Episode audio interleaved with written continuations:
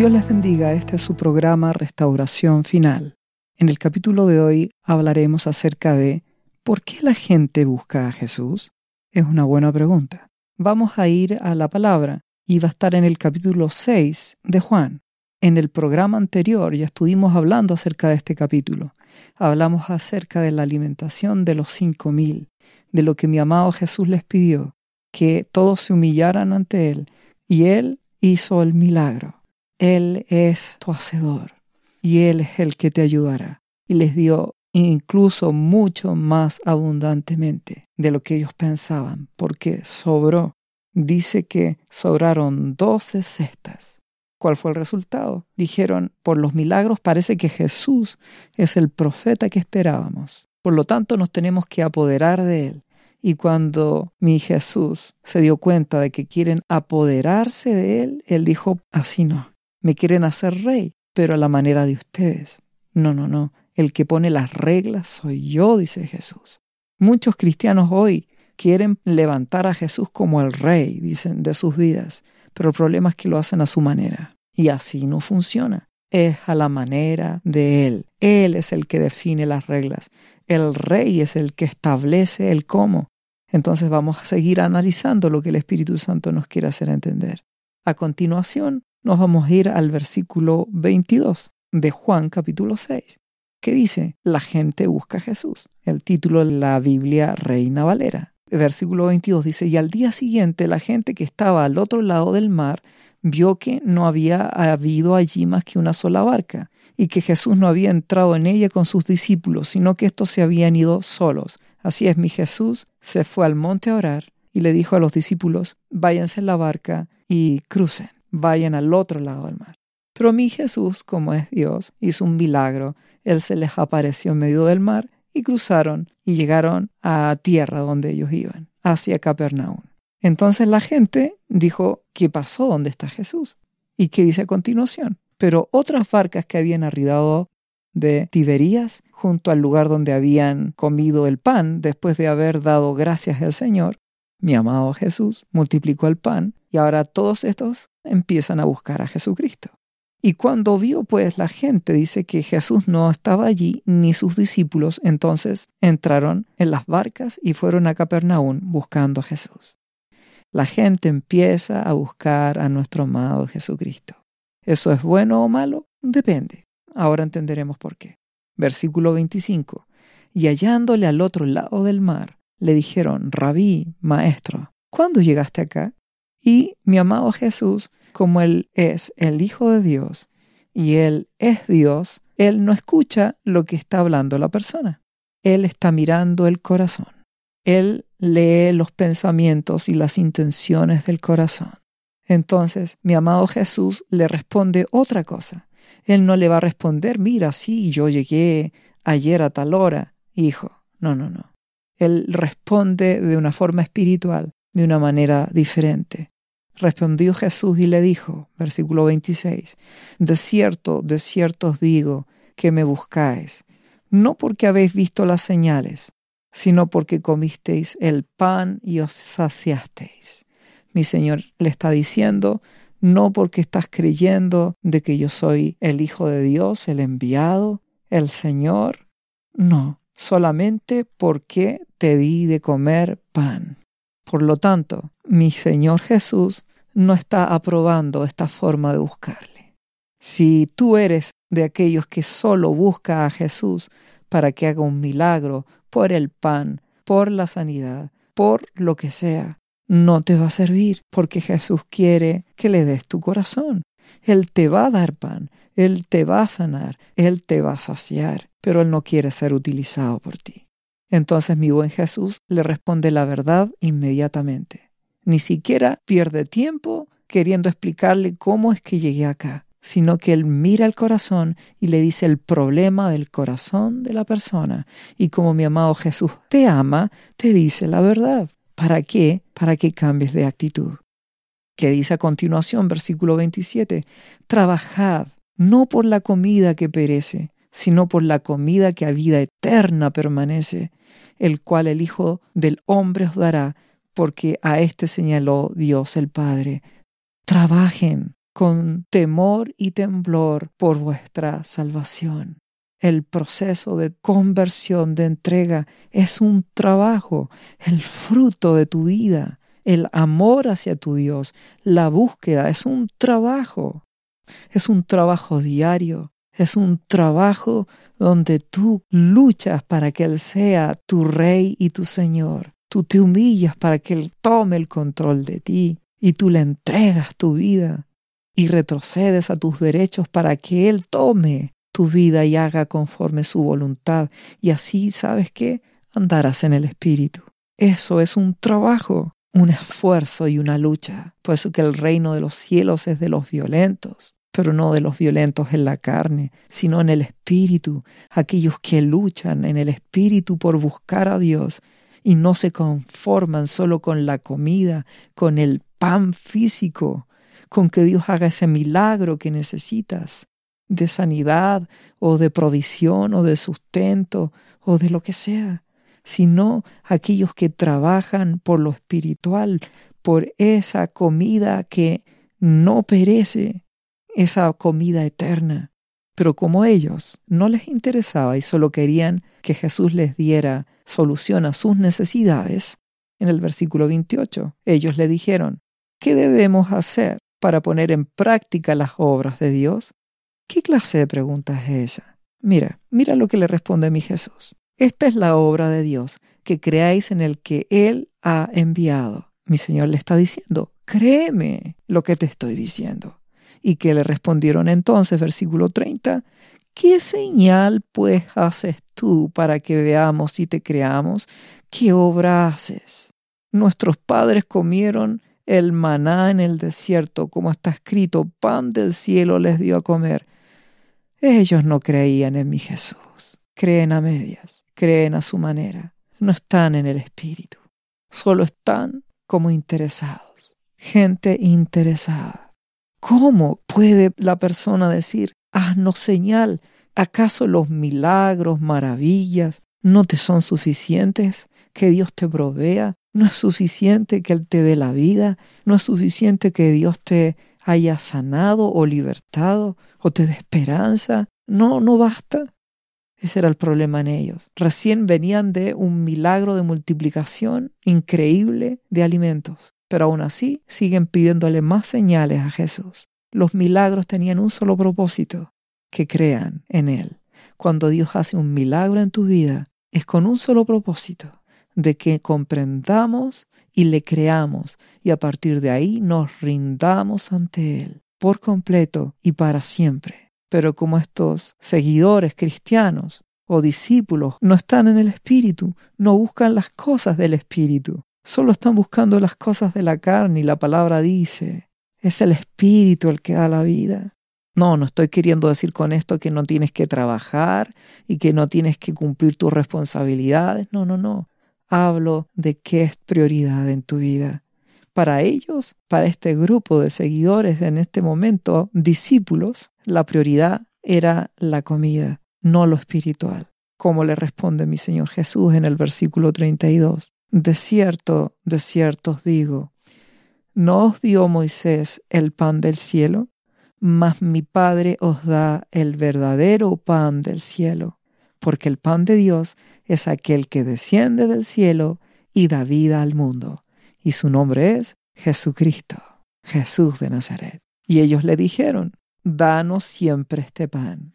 No, entienden de que esta es la conversación entre mi amado Jesús que anda siempre en el Espíritu, con un grupo de seguidores, discípulos, pero que están completamente en la carne, ellos están queriendo el pan material solamente. Prospéranos, prospéranos, danos, danos, bendícenos y solo eso. Y mi Jesús le está hablando del verdadero pan. Hijo, dice mi Señor Jesús, si yo te proveo y te voy a sustentar, pero eso es una añadidura. Eso es solo una añadidura. Busca primero el reino, el pan espiritual. Come, me dice mi Jesús, come de mí él es la palabra hecha carne. Come la palabra, dice mi Señor. Porque a continuación, fíjense, Jesús les responde, Yo soy el pan de vida. Versículo 35. El que a mí viene nunca tendrá hambre y el que en mí cree no tendrá sed jamás. Mas os he dicho que aunque me habéis visto no creéis. Es que mi Jesús no les puede mentir. Todo lo que el Padre me da vendrá a mí, y el que a mí viene no le echo fuera. Mi Señor Jesús dice, no todo el que viene a mí definitivamente es traído por mi Padre. Algunos vienen por cualquier motivación, no porque mi Padre los traiga. Que dice a continuación, porque he descendido del cielo no para hacer mi voluntad, sino la voluntad del que me envió. Y esto es nuestra enseñanza. Jesús yendo Dios, el Hijo de Dios se sujetó al Padre y que espera de ti y de mí que nos sujetemos a Él. No a mi forma, a tu forma, mi Señor Jesús, a la forma de nuestro Abba Padre. Versículo 39. Y esta es la voluntad del Padre, el, el que me envió, que de todo lo que Él me diere no pierda yo nada, sino que lo resucite en el día postrero. Y esta es la voluntad del que me ha enviado, que todo aquel que ve al Hijo y cree en Él tenga vida eterna, y yo le resucitaré en el día postrero.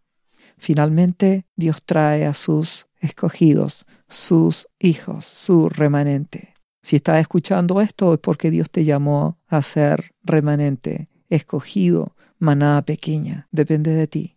Depende de ti si obedeces y si haces la voluntad. Y si crees a Jesucristo, le amarás, le obedecerás, te humillarás y nada te separará de Él. Depende de ti, tal como dependía de estas personas. ¿Y qué ocurrió con ellos?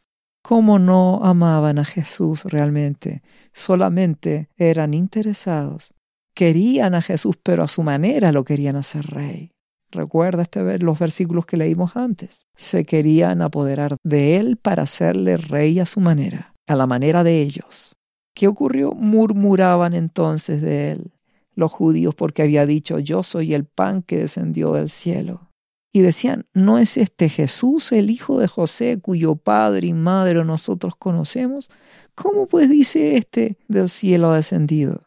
¿Comprende las cosas que pasan en el corazón? siempre queda manifiesto. Mi Señor te da una palabra y quedará manifiesto lo que está en el corazón de la persona, lo que está en tu corazón. Si te sujetas, si te humillas o murmuras o te quejas. Entonces, ¿cuál es la respuesta de mi Jesús? Finalmente dice, ninguno puede venir a mí si el Padre que me envió no lo trajere, y yo le resucitaré en el día postrero. Escrito está en los profetas y serán todos enseñados por Dios. Así que todo aquel que oyó al Padre y aprendió de él, viene a mí. ¿Qué quiere decir con esto? Que aun cuando tú no conocías antes a Jesús, el amado Espíritu Santo, con lazos de amor, te atrajo a Jesús. Es decir, el Padre, por medio de su Santo Espíritu, se encarga de atraernos a Jesucristo y de conocer a Jesucristo y de entender a Jesucristo que dice a continuación, versículo 46, no que alguno haya visto al Padre, sino aquel que vino de Dios, éste ha visto al Padre. Mi amado Jesús, de cierto os digo, el que cree en mí tiene vida eterna. gracias Jesús, gracias Padre por tu Hijo. Yo, dice mi Señor Jesús, soy el pan de vida. Vuestros padres comieron el maná en el desierto y murieron. Ustedes que defienden tanto de la religión, que se aferran a las tradiciones. Yo, dice Jesús, soy el verdadero pan de vida. El maná es una representación física. Yo soy, dice Jesús, mi Señor Jesús, soy el pan de vida. Vuestros padres comieron el maná en el desierto y murieron. Este es el pan que desciende del cielo y el pan del cielo es mi Jesús y Él es la palabra, la palabra que aun cuando te incomode, cómete la palabra porque mi Jesús así lo dijo, para que aquel que de Él come no muera. Yo soy el pan vivo que descendió del cielo, dice Jesucristo, el versículo siguiente, 51. Si alguno comiere de este pan, vivirá para siempre. Y el pan que yo os daré es mi carne, la cual yo daré por vida del mundo en sacrificio. Entonces los judíos contendían entre sí y ahí como que colapsaron porque estaban en la carne, no en el espíritu. Entendían las cosas a su forma, en su manera, no por el amado Espíritu Santo. Y que decían, ¿cómo puede este darnos a comer su carne? Jesús dijo, De cierto te digo, si no comiereis la carne del Hijo del Hombre y bebéis su sangre, no tenéis vida en vosotros. El que come mi carne y bebe mi sangre, tiene vida eterna, y yo le resucitaré en el día postrero. Ellos como no están en el Espíritu, solo están entendiendo lo terrenal, la carne y la sangre de Jesús. Y mi Señor Jesús dice, cómete mi palabra, por mi espíritu, aun cuando aparentemente no te agrade o te incomode porque te confronta con el pecado o te confronta con la religiosidad o te confronta con la tibieza o con un estilo de vida mundano o liviano, cómete la palabra, cómete la palabra. Significa recibe la palabra, humíllate ante Dios, humíllate ante Jesucristo te humillas ante Dios, humillándote ante tu Señor Jesús y obedece, haz lo que Él te pide. Eso significa en el Espíritu comerse la palabra. Por eso que en el versículo 55 del capítulo 6 de Juan vuelve a insistir, mi amado Jesús, porque mi carne es verdadera comida y mi sangre es verdadera bebida. Y el que come mi carne y bebe mi sangre, en mí permanece y yo en él si te comes la palabra, si te humillas, si te quebrantas ante su presencia diariamente y buscas hacer su voluntad y le amas y le obedeces, yo, dice Jesucristo, permaneceré en ti. Como me envió el Padre viviente y yo vivo por el Padre, dice, asimismo el que me come, él también vivirá por mí. Si tú te comes la palabra, aun cuando te confronte y haga ver tu pecado o haga ver tus debilidades, pero tú te comes la palabra y obedeces, mi Jesús vivirá en ti, porque el amado Espíritu morará en ti y por lo tanto el Padre morará también en ti y vivirás por mi Señor. Por eso Jesús continúa diciendo, este es el pan que descendió del cielo, yo, dice Jesús, no como vuestros padres comieron el maná y murieron. El que come este pan que soy yo, vivirá eternamente. A continuación dice, estas cosas dijo en la sinagoga enseñando en Capernaum. Y al oírlas, dice el versículo 60, muchos de sus discípulos dijeron, dura es esta palabra, ¿quién la puede oír? La palabra no es dura, la palabra es verdad. Jesús pide tu vida. Yo debo ser el primero. Debes buscarme a mí, debes consagrarte a mí, debes humillarte ante mi presencia, debes hacer mi voluntad, rendirte por completo. Lo demás es añadidura. Tendrás ese pan diario y mucho más, porque Él es bueno y para siempre su misericordia. Pero tienes que comerte la palabra espiritual primero. Obediencia quiero, dice mi Señor. Obediencia, lealtad quiero muchos puedan escuchar estos podcasts y encontrar de que el que le está hablando, en este caso yo, puedo poner mucho énfasis en el tema de buscar a Dios. Y que les puede ocurrir a muchos, lo que ocurre en el versículo siguiente, versículo 61. Sabiendo Jesús en sí mismo que sus discípulos murmuraban, empiezan muchos a murmurar. Es, es demasiado, pide demasiado pide que uno le entregue su vida a Dios por completo, y, pero ¿y, y mis derechos? Bueno, pues piérdelos, de eso se trata. Dios es bueno, si Él te va a bendecir y te ama y te cuidará y te dará, pero Él quiere que rindas esos derechos. Y eso es lo que la iglesia hoy no quiere rendir. Sus derechos, su propia opinión. Solo quiere seguir tomando a Jesús y haciéndolo rey, pero a la manera de ellos. Y así no funciona. Jesús les responde a los discípulos en el versículo 61, esto os ofende, no te tiene que ofender. Si yo te digo algo y te insisto en que busques a Jesús y que el mundo o las cosas de este mundo sean secundarias porque Él es el primero, que no te ofenda. Si te digo que debes rendirte a Él y que debes renunciar a amar tu vida y que Él sea el primero en tu vida, eso no te debe ofender, porque Jesús te ama Y Él te promete que si eres fiel y te comes esta palabra y la guardas, yo dice en Apocalipsis, por cuanto guardaste la palabra de mi paciencia, porque de mi paciencia, porque es perseverar, es un trabajo, es búsqueda. Por eso las vírgenes prudentes se prepararon con lámpara y aceite. Lámpara es la palabra, aceite el Espíritu Santo la humillación, la búsqueda, la relación, el amor con Jesús. Yo, Jesús dice, te libraré de la hora de la prueba. ¿Deseas eso? Mira, después de lo que hemos visto en este tiempo, con todo esto de muertes, de enfermedades, de virus, de escasez, te sugiero que guardes la palabra, porque así papá te librará, así Jesús te guardará y no tendrás que sufrir lo que sufrirá el resto de la iglesia tibia. Recuerda que Jesús se lo prometió solo a la iglesia de Filadelfia, no así a la iglesia de la Odisea u a otras. Es que Él exige guardar su palabra, Él lo exige. ¿Qué dice mi Señor Jesús? Pues que si vieres al Hijo del Hombre subir a donde estaba primero, les quiere hacer entender, esto es espiritual.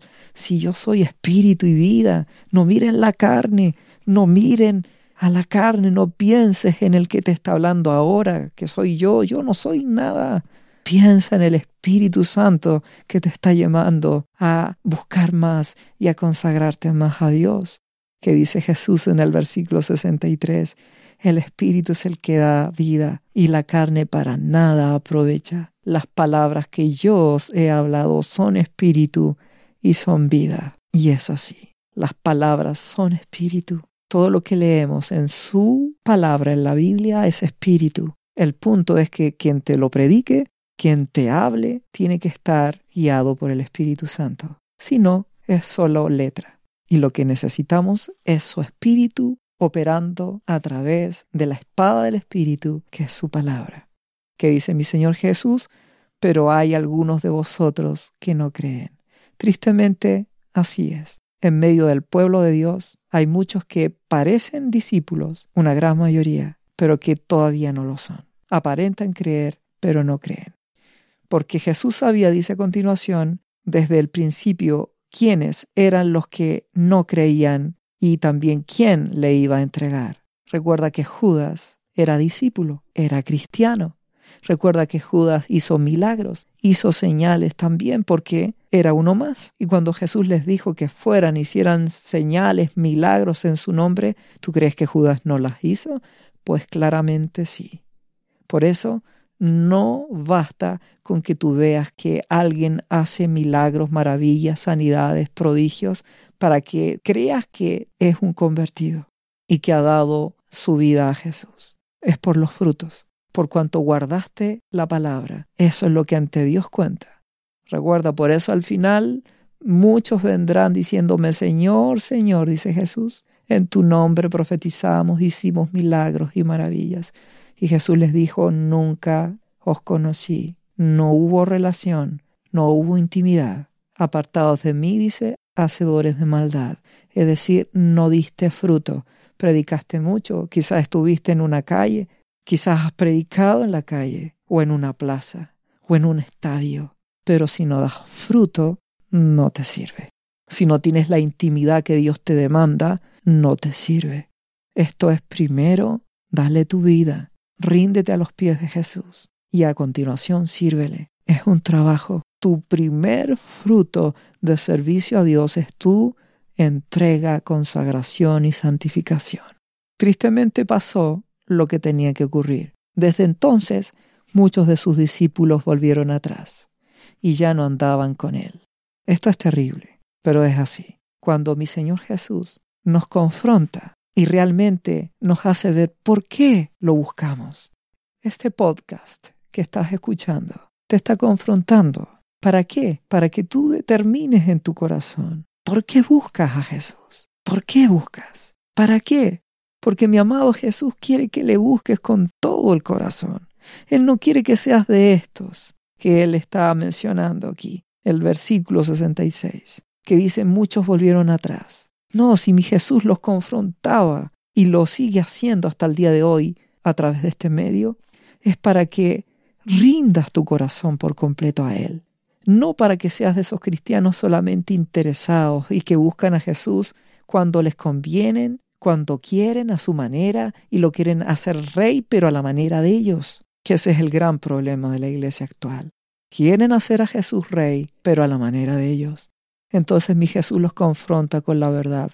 ¿Qué es lo que Jesús está esperando de ti? La respuesta que viene a continuación. Dijo entonces Jesús a los doce, y te lo dice a ti. ¿Queréis acaso iros también vosotros? ¿Te parece que este podcast es mucho para ti? Le respondió Simón Pedro, Señor, ¿a quién iremos? Tú tienes palabras de vida eterna. Y nosotros hemos creído y conocemos que tú eres el Cristo, el Hijo del Dios viviente.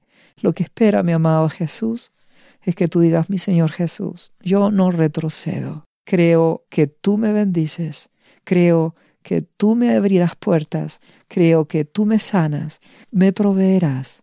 Pero lo primero por lo cual yo te busco es por lo espiritual, es porque me diste vida eterna, me perdonaste. Iba directo al infierno, estaba perdido, pero tú me salvaste. Yo era un pecador, perdido, pero tú me salvaste. Por lo tanto te amo, te busco con todo mi ser. Tú serás lo primero en mi vida. Eres a partir de ahora, mi Jesús, lo primero en mi vida. Y te buscaré y serás lo importante, lo primero para siempre. Y me mantendré así y me humillaré ante ti y cada día lo haré y me quebrantaré y te rogaré y te buscaré con anhelo y todo lo demás añadido será, pero tú eres lo primero, mi Señor. Tenga o no tenga, cumpla o no cumpla mis sueños, tú eres primero.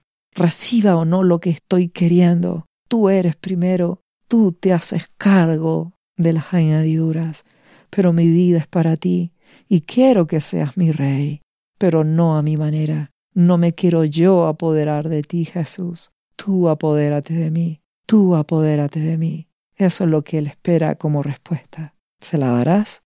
Espero que sí.